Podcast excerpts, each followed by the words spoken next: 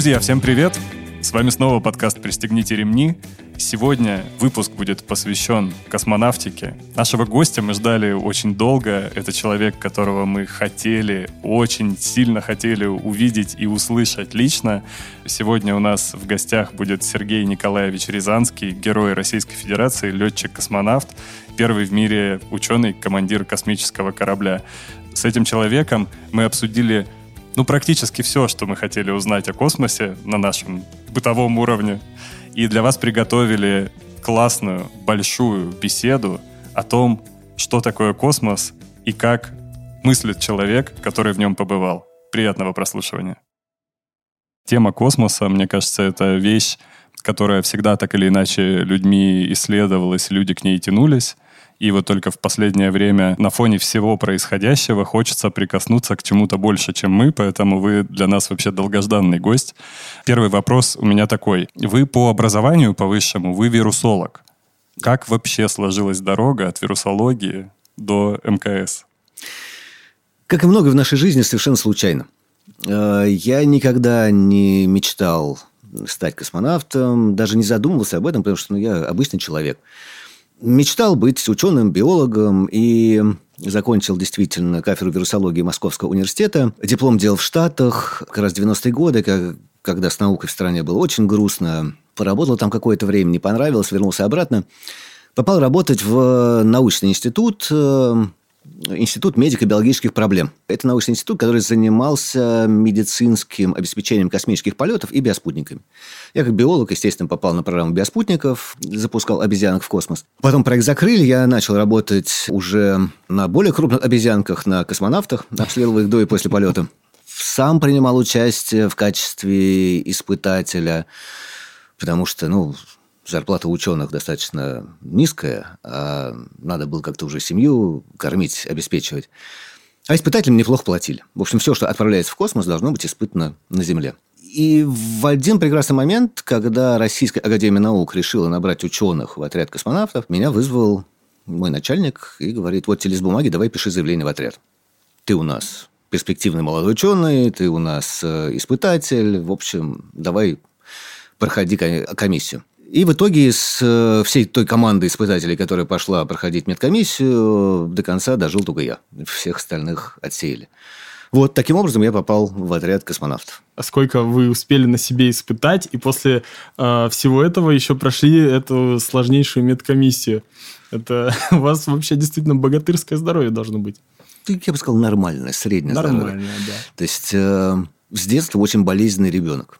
Э, Причем в первом классе недопущенный до уроков физкультуры по состоянию здоровья. Потому что я так? вечно болел. В конце концов, это достало мою маму. А у меня и мама, и папа очень спортивные. Э, мама мастер спорта, папа мастер спорта. Там, по, разным спортам. И мама начала закаливать. Утром, вечером обязательно обливание, там, зимой обтирание снегом, э, досталось и младшей сестре. И в какой-то момент перестал болеть. И, ну, все равно там я бы сказал, среднее здоровье, то есть никогда там сильно не выделялся, плюс как нормальный ученый близорукий, потому что вечно за компьютером, вечно что-то читаешь. Но это не помешало поступить в отряд. Требования в отряде, чтобы не было каких-то там серьезных заболеваний по сердцу, там, камней любой этимологии, там, язвы.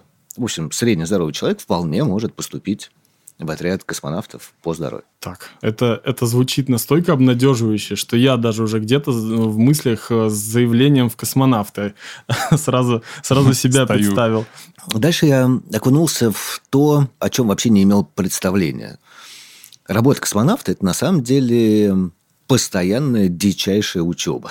Ты должен знать абсолютно все, невзирая на базовое образование, там, военный летчик, инженер, биолог – на выходе должен получиться универсальный специалист. Мы полностью взаимозаменяем. Соответственно, ты должен освоить всю программу, там, и инженерную, и компьютерную, и научную, и медицинскую, и там звездное небо и прочее, прочее. Так я даже в Московском университете не учился. Плюс я всегда, я же биолог, я всегда не любил математику и физику, а больше любил биологию и химию. А тут все это математика и тут физика. Все с ног на голову получается. Да, да, поэтому приходилось, в общем, еще вечерами сидеть учиться. Но это безумно интересно, потому что Очень разнообразная подготовка. То есть один день ты там проходишь какие-то компьютерные системы, второй день биологические эксперименты, третий день ты прыгаешь с парашютом, четвертый день ты там опускаешься под воду. И вот эта вот постоянная движуха, она на самом деле очень, очень радовала что такая динамичная работа, динамичное обучение, мозги работают. Но так продолжалось 10 э, лет до первого полета. Причем интересное чувство, когда ты прекрасно учишься, все прекрасно сдаешь, но в космос летят другие. Ты приходишь к начальнику и говоришь, начальник, а как же я? Интересно. Начальник это говорит... Не, не самое, наверное, такое а, а, правильно описывающее слово. Мне кажется, это должно быть какое-то угнетающее, наверное, чувство. Я бы, наверное, вообще неистовствовал в душе, просто... Ну вот, э, хочется разобраться. Приходишь к начальнику, начальник говорит, Сергей, ты молодец. У тебя все впереди. Давай, иди, учись. И, в общем, ситуацию осложняло то, что я был ученым, и места космонавтов-исследователей на корабле нашем были выкуплены нашими американскими коллегами после трагедии Шарлом Коламби. Они закрывают программу шаттлов. И они выкупили все места исследователей то есть правое кресло в Союзе. Центральное кресло – кресло командира, в основном это военные ребята. Левое кресло – кресло борт-инженера, человек с инженерным образованием. Правое кресло – это условно полезная нагрузка. Космонавт-исследователь. И в итоге шансов улететь как космонавтом-исследователем у меня не было. А на остальные два места я не имел права претендовать, потому что я и не военный, и у меня нет инженерного образования. Ну как же, вы же 10 лет учились. А, ну... Вот. А, я... Все мне начальник сказал, что, Сергей, ну у тебя нет шансов полететь, ищи новое место работы. Но я принимал участие в разных наземных экспериментах, опять же, как испытатель, но уже там со статусом несостоявшегося космонавта. И, в частности, принимал участие в эксперименте Марс-500. Это имитация полета на Марс, но только на Земле в изоляции сидели, имитировали полет к дальним планетам. Я был командиром трех экипажей, меня заметили, и, в общем, виде исключения мне дали возможность пересдать э, кучу экзаменов э, по программе левого кресла, по борт-инженеру. Я понял, что это мой шанс. Я и пересдал. Таким образом, свой первый полет я совершил в качестве борт-инженера. Борт-инженер без инженерного образования. Вау. Очень, очень интересная история вообще, как вы к этому шли. Я, мне кажется, это должно вообще где-то в кино быть воплощено просто, как история, когда человек шел вообще к мечте и пришел к ней. Всем самое главное, что я реально захотел полететь и захотел стать космонавтом только после того, как мне начальник сказал, что у тебя нет шансов. Ищи новое место работы. Тут я понял, врешь не возьмешь. Как же так? Я же понимаю, что я экзамены сдавал. То есть до этого я как-то плыл по течению. Ну, попал в отряд. Ну, надо учиться. Я учусь. Интересно.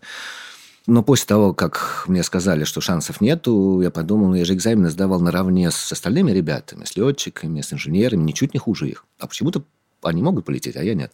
В общем, у меня тут появилась мотивация доказать системе, что ученый – это не только полезная нагрузка, да, что ученый может быть и борт-инженером, может быть и командиром экипажа. Wow. А ваши коллеги, если вы учили в это время математику, физику, ваши коллеги, стало быть, должны были учить биологию по да. логике, да? То есть это все в равных, да? Да-да-да. То есть, э, несмотря на то, что программа общая, на самом деле везде есть какой-то индивидуальный подход. То есть мне по научным экспериментам там сразу сказали, можешь не ходить, не, не тратить время, просто потом придешь на зачет и будешь наравне со всеми сдавать. По всяким инженерным системам понятно, что инженерам корпорации «Энергия», которые уже несколько лет проработали с союзами, со станциями, было гораздо легче, они уже там многое на предприятии у себя уже сдали. Но все равно это не освобождает от сдачи экзамена. Ну да, конечно. Наравне приходишь, сдаешь. Ну, и, конечно, было полегче. Можно такой вопрос? Конечно. Как это сейчас устроено и как это было устроено? А, я имею в виду, вот вы на биологическом факультете, в чьей ответственности вас пригласить вообще в эту сферу? Ну, то есть, кто, кто эти люди, по какому критерию они выбирают, откуда людей? Ну, то есть, как это было устроено тогда угу. и как сейчас людям, в как, кто приходит и в какой момент им нужно принять решение, что вот так неожиданно они свою сферу деятельности поменяют, что вообще такое может случиться с ними. Вы абсолютно правы, система изменилась с того времени. Тогда было три пути попадания в отряд. Первый путь – это через э, ВВС, набирали летчиков военных, больше истребителей. Второе – это через корпорацию «Энергия», там находился гражданский отряд э, космонавтов-инженеров. И третий путь – это отряд Академии наук, в котором э, было там, три с половиной, два с половиной коллеги, которые когда-то были набраны по набору врачей, я был набран по набору ученых, э, и, в общем, э, в, как, в какой-то момент я просто там остался один. То есть я был командиром отряда ученых-космонавтов, э, в отряде был только я. Из себя самого, да. Да, сейчас система изменилась, и сейчас вообще открытые наборы. То есть, во-первых, трех отрядов уже не существует, есть объединенный отряд. В 2011 году было принято решение сделать отряд космонавтов «Роскосмос» объединили и военных, и гражданских.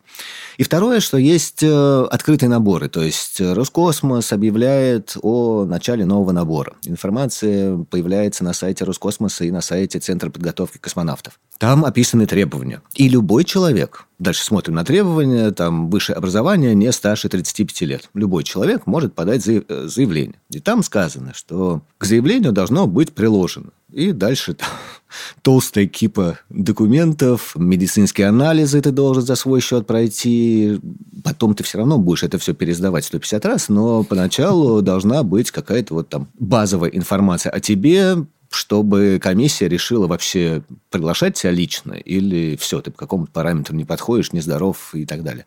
Так что люди приходят сейчас в отряд и из бизнеса, и из э, совершенно разных направлений. Например, вот сейчас полетела единственная девочка, Аня Кикина, полетела на Дрэгоне. Она вообще была радиоведущей на Алтае. И ей девчонки принесли список новостей, и одна из новостей была Роскосмос объявил о первом открытом наборе в отряд космонавтов. Она пришла домой и говорит мужу, э, я тут такую новость в эфире прочитала, может мне податься? А тут говорит, подавайте, конечно Почему нет? Все, прошла и полетела. Вау, серьезно? Серьезно? Вот настолько это было просто и по-бытовому, да? Ты правда? Я ну, своим вот. ушам не верю. А, она, правда, она, правда, молодец-молодец. То есть она мастер спорта по рафтингу, такая очень э, серьезная спортивная девчонка с очень хорошими лидерскими качествами, с э, умением преодолевать сложность. То есть ей было очень тяжело учиться, и где-то уже там ей даже намекнули, что mm-hmm. еще там парочка косяков, и мы тебя отчислим. В итоге она взялась э, за учебу, выбилась э, в пятерку лучших. Она молодец, она боец. И без терпения, без умения менять себя и учиться, конечно, до полета можно не дожить. Почему она на Драга не улетела? А у нас есть такая программа обмена, потому что если вдруг, не дай бог, что-то случится с э, союзами, то союзы, соответственно, не будут летать на станцию какое-то время. Если что-то случится с драгонами, тоже будет расследование на время полеты этого типа кораблей приостановят. Поэтому договорились, что взаимный обмен. Кто-то из американцев постоянно готовится лететь на Союзе, кто-то из наших будет, ну, пока, по-моему, три человека готовятся на Дрэгоне. То есть, не дай бог, какая-то система выпадет из, из процесса, чтобы на станции были и русские, и американцы, потому что должны быть ответственные за сегмент. Как сейчас обстоят дела вот при тоже при всем том, что сейчас творится в мире? Как поживает наше партнерство вот с этой точки зрения в России, Америке? Насколько оно изменилось? Ну и как бы вы сейчас сказали по внутренним ощущениям вот взаимодействия и команд, и на уровне государств, как это устроено и в каком это находится состоянии? Ну, на самом деле, сильно ничего у нас не поменялось. Также ребята ездят на тренировки, также сдают э, экзамены по сегментам партнеров. Что-то ушло в онлайн. Общался на Байконуре с э, насовцами, которые приехали поддержать своего коллегу который летел в космос вместе с Серегой Прокопием, э, они говорят, ну, слушай, мы с огромным удовольствием прилетели на Байконур, все рвались, э, вы же наши друзья, да, нам делить нечего. Понятно, что в руководстве ходят всякие неудовольствия, пытаются то мы с ними, то они с нами поругаться, сказать какую-нибудь гадость. Но рядовые сотрудники, там, астронавты, все готовы сотрудничать, работать, поддерживать друг друга. Ведь на станции нашей жизни зависит э, друг от друга. Да? Толщина да. стенки станции полтора миллиметра. Ты живешь в постоянном стрессе, в постоянной опасности, и только вот команда, которая тебя окружает, да, это твоя надежды на спасение, их профессионализм. Поэтому, как бы пройдя через все это, все проникаются друг к другу, соответственно, уважение. Несмотря на там разные чувства На юмора, разные условия. политические взгляды. Просто там с кем-то договариваемся, что, ребят, политику не обсуждаем, мы слишком разные, да, или там слишком близко к сердцу эту информацию принимаем. А с кем-то можно. Например, я летал со своим американцем э, Рэндольф Брезник. Мы с ним с удовольствием обсуждали политику, вместе смотрели новости. Потому что мы поняли, что даже если вдруг наши точки зрения на что-то не совпадают, мы не злимся, не предъявляем друг другу претензии, мы просто, ну ладно, да, я тебя уважаю, ты имеешь право на свою точку зрения, все. Я вспоминаю интервью с вами, где вы сказали, собрать бы всех политиков и отправить их в космос. Да-да-да, это, мы так- с ним как, как раз вместе вы- да, смотрели новости. И там, что они там делят? Из космоса ведь границ не видно. Э, фак- Фактически Земля – это большая международная космическая станция, которая летит в космосе. Да, да. Э, Мы все огромный экипаж. И мы должны заботиться о своей международной космической станции друг о друге, потому что мы единый экипаж, а не придумывать на пустом месте какие-то проблемы. И, в общем, на самом деле я именно поэтому всеми четырьмя конечностями за космический туризм. Чем больше людей слетает в космос, тем больше людей поймут, что делить нечего. И надо работать вместе. Вот вы сказали про новости, и у меня сразу вопрос, а какие новости вообще можно прочитать в космосе? То, что показывают по телевизору, или то, что там тебе пришло как-то на личную почту, или, может быть, также можно посидеть в телеге, полистать, посмотреть, что из Ну, этого для вас э, возможно? Да, в Телеграме, конечно, не посидишь. С другой стороны, связь все равно с Землей есть. Во-первых, в стандартном пакете, да, условно, на борт э, поставляются новости Первого канала и новости NBC. Один из, кстати, самых э, антироссийских американских каналов. Контрастненько получается. И да, и ты как бы можешь посмотреть новости и те, и другие, и все они там в общем доступе. Плюс у нас есть такая служба психподдержки, которая перед полетом тебя заранее спрашивает. Мы готовы тебе там что-то присылать. Хочешь газеты? В электронном виде они там берут, подписываются специально на этот период на, не знаю, РБК или что и там человек предпочитает, и ему в электронном виде каждый выпуск присылается. Я, например, очень люблю русский рок, слушаю наше радио. Я сказал, вот мне, пожалуйста, там, записи передач. И они О. просто посмотрели, что мне нравится, да, и говорят, хорошо, мы будем просто эф- эфир вырезать, записывать. Кто-то там также через этот канал, кто-то просит там электронные книги, там, аудиокнигу. Все, работаю. А Мой приятель говорит, ну, когда я еще почитаю историю государства российского. Очень толстая книга, да времени у меня нету. А вот пришлите мне аудио, буду работать и заодно слушать книгу. Плюс у тебя есть электронная почта, создается отдельный закрытый адрес, и писать туда могут только те, кому ты дал разрешение. То есть есть некий список входящих, которые проходят через фильтры, чтобы тебя никто ненужными каким-то спамом не загружал. Вот, и, соответственно, пишут друзья, родные, сообщают новости. Я всем запретил, я болельщик московского «Спартака», я всем запретил мне писать итоги матчей, потому что служба психподдержка мне записывала каждый матч «Спартака», и я, обвязавшись красно-белым шарфиком, сидел на станции болел. Я, А- я знаю, что вы вымпел привезли и подарили Спартаку, что вымпел Спартака побывал в космосе, вернулся и попал в музей. Да, я взял э, с собой... ну, в личных вещах можно взять какие-то символические вещи. И я взял вымпел Спартака, вымпел Московского университета, подарил его ректору, и взял э, флаг своего детского движения, российского движения школьника. Вот он тоже слетал в космос, тоже Вау. да, там был. Единственный, кстати, матч, который мне не прислали, э, служба психподдержки присылает мне письмо вместо него. Я читаю. Сергей, вчера Спартак играл с Ливерпулем. Эту, эту игру мы тебе не пришлем.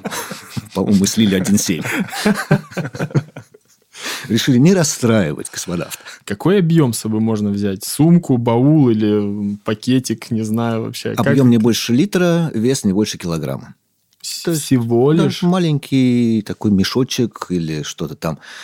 Но народ э, тащит в основном э, что-то свое, не знаю, семейные какие-то фотографии, обручальное коль- э, кольцо, там, супруги. Вот оно там слетало в космос. Вот А на руке на нельзя его память. провести? Э, свое.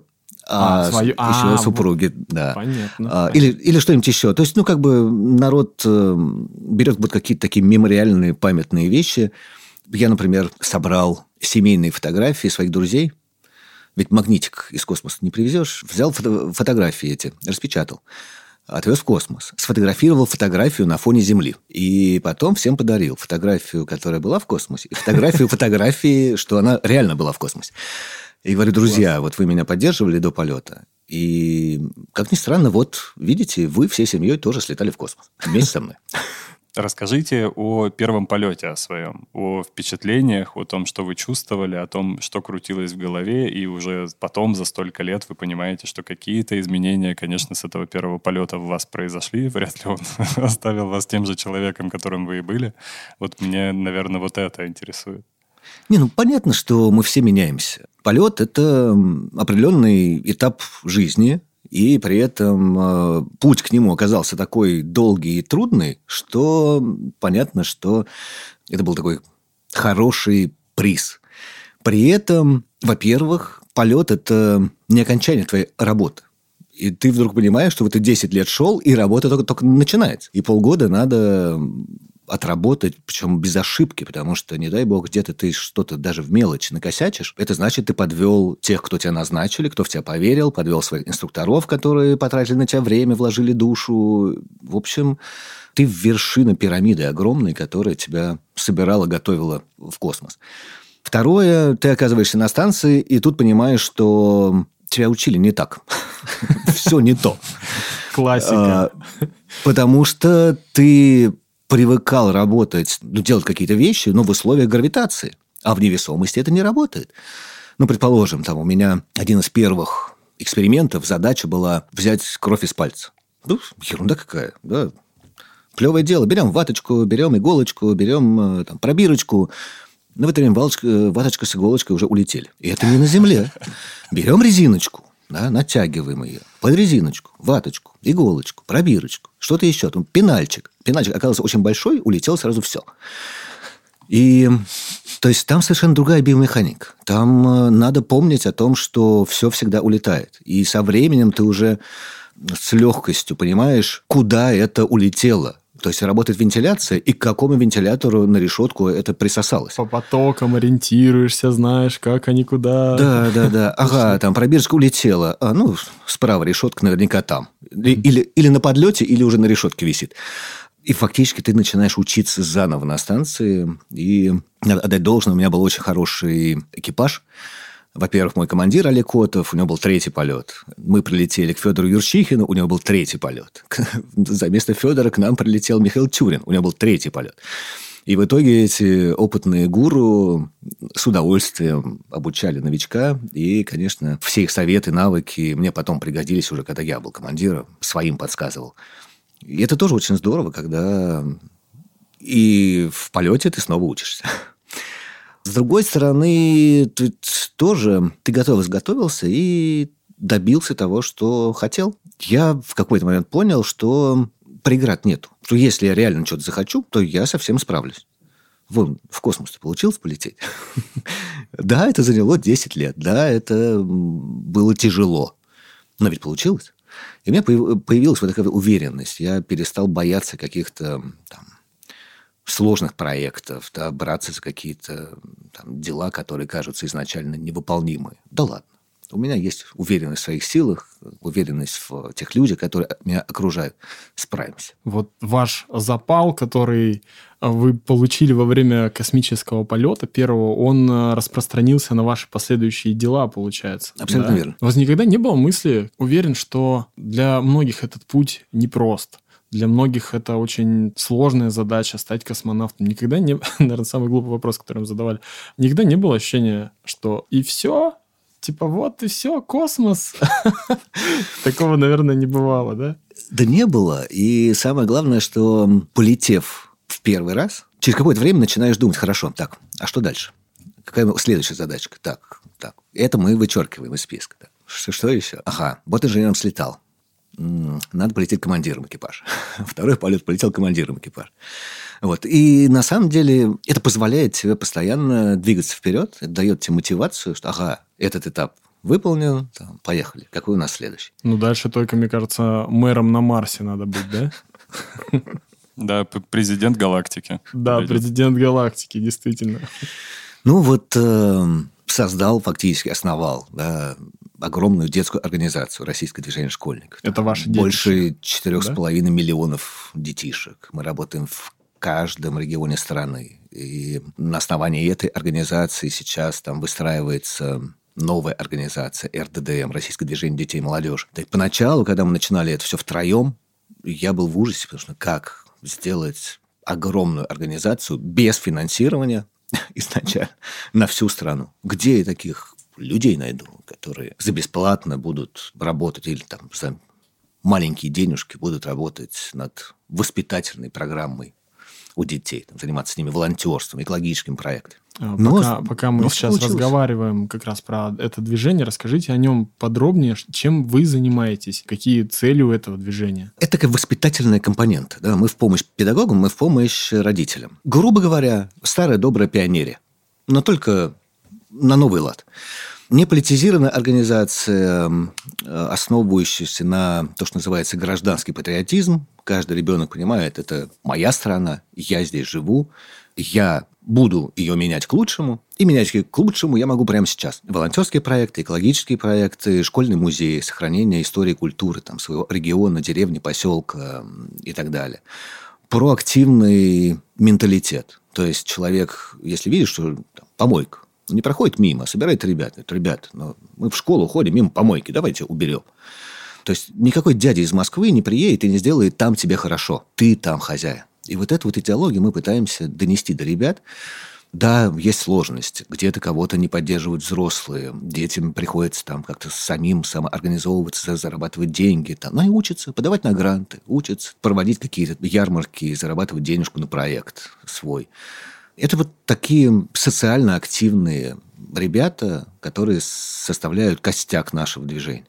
Ну а дальше к ним э, присоединяются и другие, потому что у нас есть направление киберспортивное.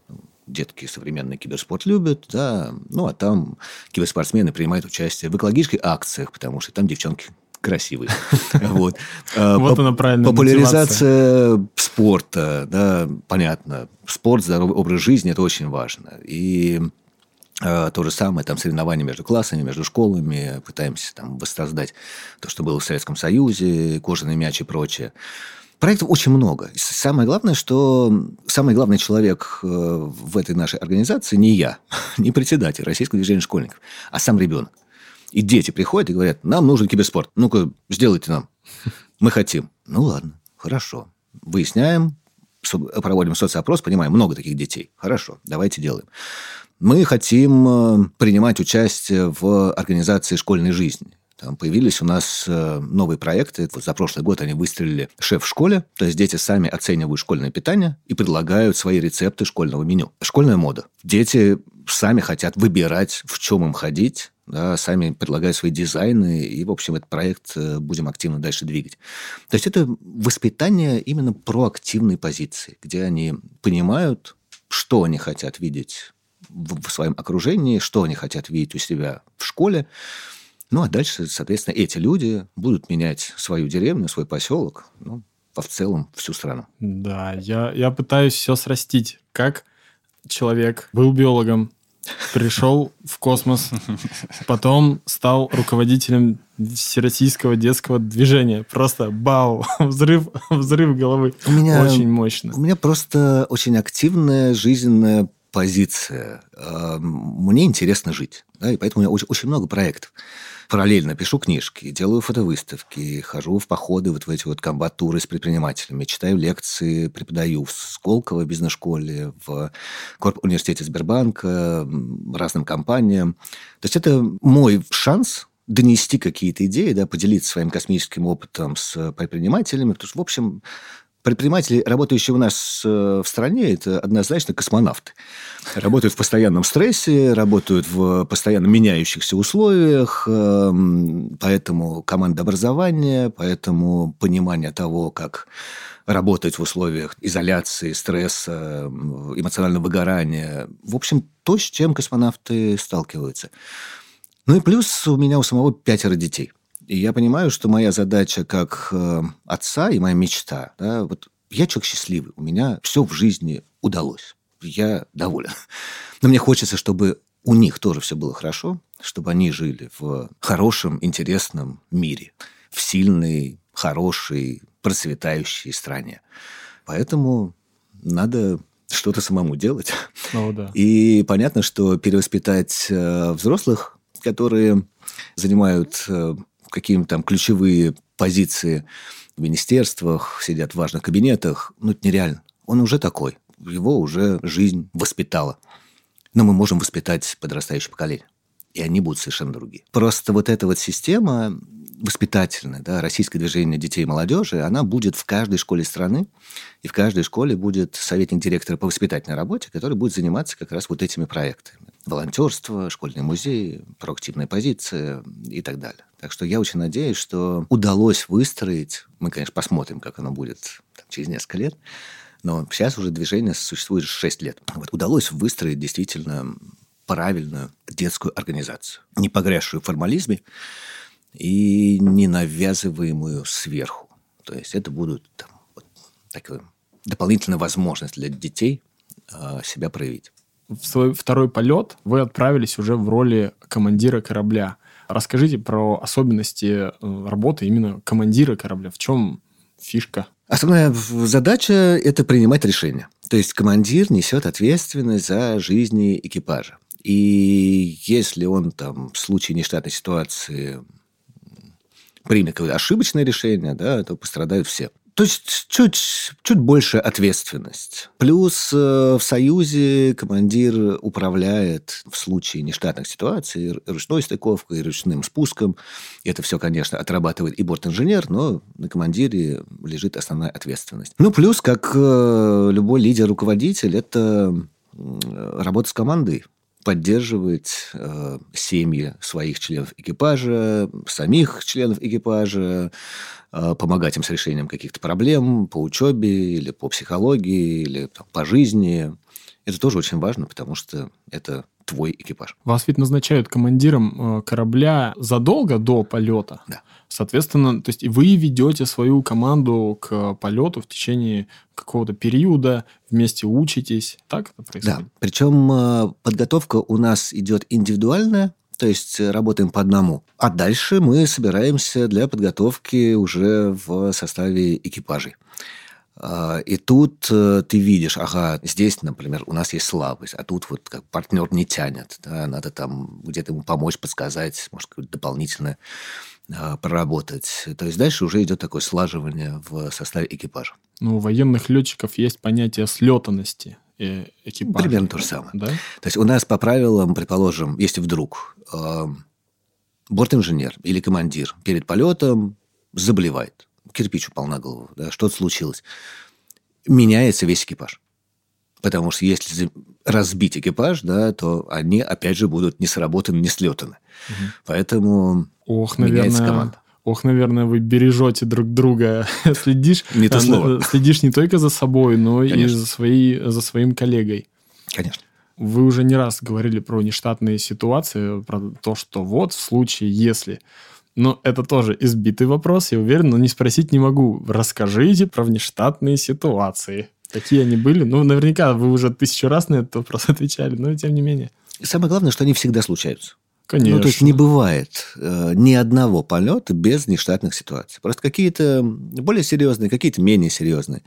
Ну, сломалась там какая-то аппаратура. Ну, ладно, там, через недельку починили. Э, на выходе у меня, например, отказала одна из систем скафандра. Хорошо, есть резервная, справились. Выход э, довели до конца. У нас одна из... У нас ну, было две такие серьезные, причем они обе пришлись на первый полет, даже три Первое потерял управление подлетающий грузовик, и командир Олег Котов э, перехватывал управление и вручную стыковал со станции. Второе, э, заболел наш американский коллега, один из, э, и пришлось проводить хирургическую операцию, фактически там спасая ему жизнь. Вы проводили? Мы проводили, да. И ну, у нас аптечка на станции, такие пять разноцветных чемоданов, чтобы ты сразу по цвету понимал, какой надо хватать. естественно, практику тоже проходим. А, в общем, справились. И третье, когда обесточилось процентов 70 станций. А, накрылся американский радиатор, и, соответственно, если нет возможности охлаждать аккумуляторные батареи, то они могут О, взорваться. Это потому проблема. что нету, нету конвекции в невесомости. Надо постоянно снимать тепло. И, естественно, тут уже отрубились эти аккумуляторные батареи, чтобы они не грелись. Самое главное, что мы понимаем, что станции жить осталось 52 часа. Ну, прикинули по системам, понимаем, ну все, кранты. А радиатор, который сломался, он не приспособлен для того, чтобы его на ходу починить. Ну вот Система сделана так, что прилетал шаттл, ну и как бы радиатор на радиатор менял. Надо отдать должное насовским коллегам. Они отработали, пока мы спали, отработали выход в открытый космос. Что надо сделать? На следующий день нам отменили все работы. Мы готовили американцев к выходу. Вечером американцы вышли и удивительным образом починили этот радиатор. А, в общем, спаслись. А если бы не получилось, просто ну, станцию надо было покидать, возвращаться домой. Всегда что-нибудь случается. Поэтому, О, да. поэтому именно такие серьезные требования именно к космонавтам-профессионалам. То есть, понятно, туриста мы можем подготовить там, за три месяца, да, может, даже меньше. Но ему самое главное просто научиться себя обслуживать ходить в туалет и кормить. А профессионалы должны... То есть Земля должна быть уверена, что профессионалы справятся с любой задачей. Связь с Землей пропадет. Да? Они должны понимать, как ее восстановить, какие есть резервные каналы, там, через что можно выйти, связаться с Землей, хотя бы проинформировать, что, собственно, происходит. Поэтому учеба такая долгая и трудная.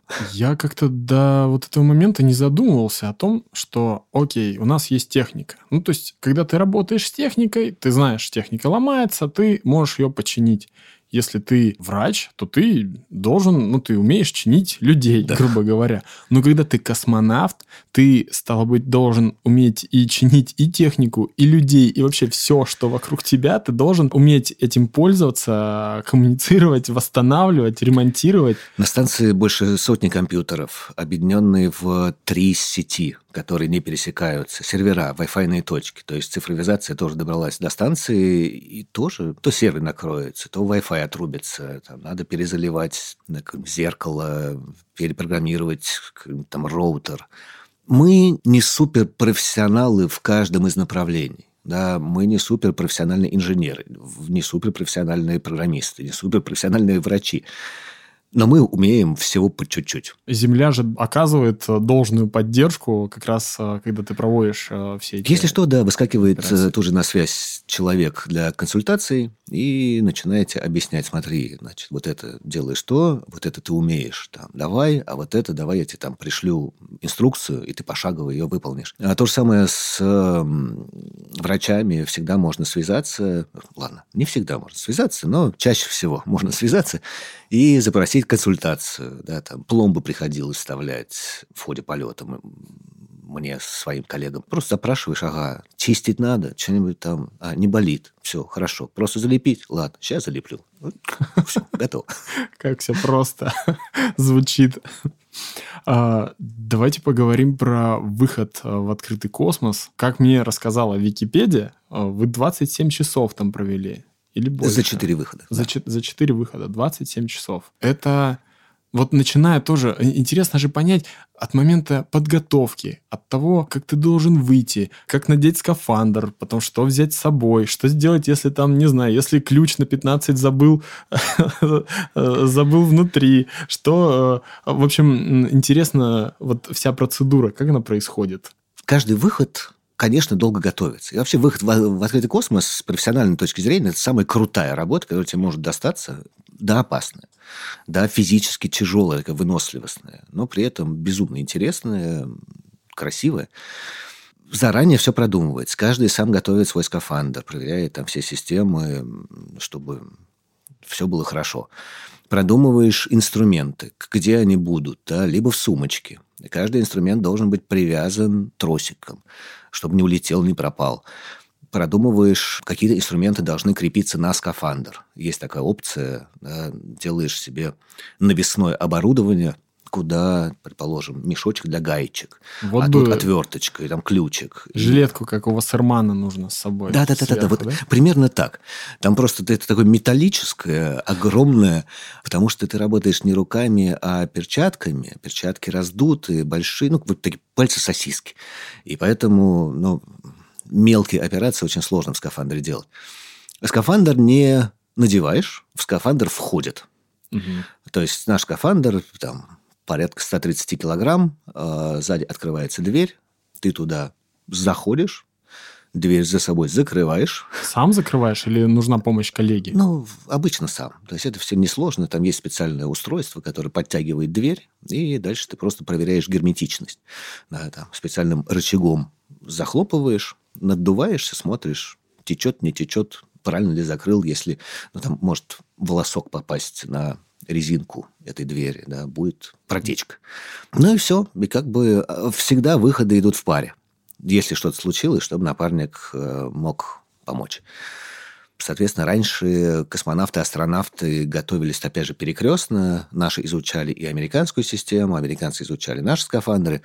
Сейчас э, решение принято, русские выходят только в русских скафандрах, американцы только в американских. У нас Орлан как-то. Орлан, да. А- Орлан или Орлан М, как так называется? А Сейчас вообще Орлан МКС. Орлан То МКС. есть э, э, э, М это разные модификации. Да, да, да. да. Был МК, вот я выходил в МК, испытывали мы в крайнем полете МКС, но выходил как раз Федор Юрчихин, мой напарник по выходу. Э, Это там более компьютеризированный скафандр. Там маленький процессор показывает тебе, выдает информацию э, о давлении в баллонах, о температуре. В общем, каждый скафандр становится все умнее и цифровизованнее. И какие ра- работы вам приходилось выполнять в открытом космосе? В основном это до оборудования станции различной аппаратурой снаружи. Новое поколение антенн для лучшей спутниковой связи. Или какие-то научные приборы, которые ты выносишь э, наружу. И там, предположим, мы с Олегом устанавливали большие канадские телескопы. Примерно с меня ростом, огромные линзы. Соответственно, управление идет с э, земли, а сама установка находится на двухосной платформе наведения снаружи станции. Соответственно, эту бандуру надо было оттащить, примонтировать, подключить. Бывают научные тесты, предположим, эксперимент биориск, когда выносятся живые объекты. Вот, вот, в расскажите про это, пожалуйста. В специальном пенале и, соответственно, экспонируются в условиях невесомости какое-то время. Дальше ученые смотрят, что выжило, что не выжило. Удивительно, но многие биологические объекты выживают в вакууме и в, в открытом космосе. Я Плюс- слышал историю, когда выносили организмы на полгода. И Да-да-да. что они там просуществовали полгода, потом их вернули, и даже часть из них выжила. Да, а вот, вот это как раз и эксперимент э, биориск. Вам это более близко, как биологу, или для вас, когда вы выходите в открытый космос, уже нет разницы, по сути? да? Работа и работа. Но, с другой стороны, это, э, э, это ведь тоже интересно. Этот эксперимент фактически доказал возможность панспермии, то есть переноса жизни космическими объектами с планеты на планету. Мы не знаем, что от нас куда-то улетело, или наоборот, э, жизнь э, здесь на Земле зародилась, э, прилетев с другой планеты. Но мы научно доказали, что это возможно, да, что организмы выживают. Ну, плюс, так как мы выносим всякое оборудование и прочее, занесли разные микроорганизмы снаружи станции. И в какой-то момент, когда брали заборы проб, ну, мазки снаружи станции, выяснилось, что там вполне себе выживают какие-то бактерии. И ученые, соответственно, тоже это все изучают, исследуют, потому что космическая радиация, достаточно много мутаций, то есть быстро развивающиеся организмы э, из-за того, что у них быстро происходит смена поколений. Интересно с точки зрения науки, что в итоге там получится. Вот когда возвращаешься из космоса в космический корабль, надо ноги вытирать? А, Надо вытирать пот со лба, потому что это очень тяжело. Выходишь из скафандра, э, давление еще там 550 миллиметров, еще не подняли до 700 плюс. И дальше там помогаешь обычно напарнику и сидите, ждете, отдыхаете, пока там, То есть в давление скафандре, в скафандре давление ниже, да? Ниже Да-да-да, мы, обычного. мы работаем 0,4 атмосферы, американцы 0,2 атмосферы, у них мягче скафандр, но они перед выходом 5 часов обязаны сидеть на чистом кислороде из-за этого. А мы просто О. дверь закрыли и пошли. мне как-то попалось видео на YouTube, где космонавт часть э, того, что он говорит, было запикано, потому что он пытался совладать с инструментом, монтируя антенну на борту космического корабля, и, в общем, этот инструмент невозможно действительно взять э, этими сосисками скафандровыми. Есть такие сложности или просто... Надо все продумывать. У нас э, была одна засада во время одного из выходов. Предыдущий экипаж вынося некое оборудование, забыл открутить одну гайку, которую поставили для того, чтобы при транспортировке да, оборудование не повредилось. Ну ладно, забыли и забыли. Но она находится в углублении, инструмента подходящего нету. Я до сих пор помню, как мы искали этот ключ на 13, причем э, в итоге на выходе мы выходили, у нас было 5 вариаций этого ключа. То есть какой из них зацепит эту гайку, было непонятно. Причем каждому ключу, соответственно, тросик, веревочка, все это примотать, чтобы не потерялось. Начали работать, гайка не крутится. Не крутится и все. Ну вот, хоть ты тресни. 40 минут бились, а земля при этом пропала со связи. Они тоже не понимают, что происходит, а почему случайно совершенно, а причем там глубоко, и поэтому не видно эту гайку, фактически на ощупь. Ох, я как будто выяснилось, на работе. Выяснилось, что в гайке была контровка. То есть прозрачная леска для того, чтобы от вибрации эта гайка не раскрутилась. Да. Никто об этом, естественно, не сказал. Увидеть ее глазом нереально, потому что это глубокая дырка, и в ней э, эта гайка. И, в общем, выяснив, там, кое-как ножом перерезали эту лесочку, открутили, но 40 минут убили. Это, ну, это, это нормально. Все всегда идет не по плану.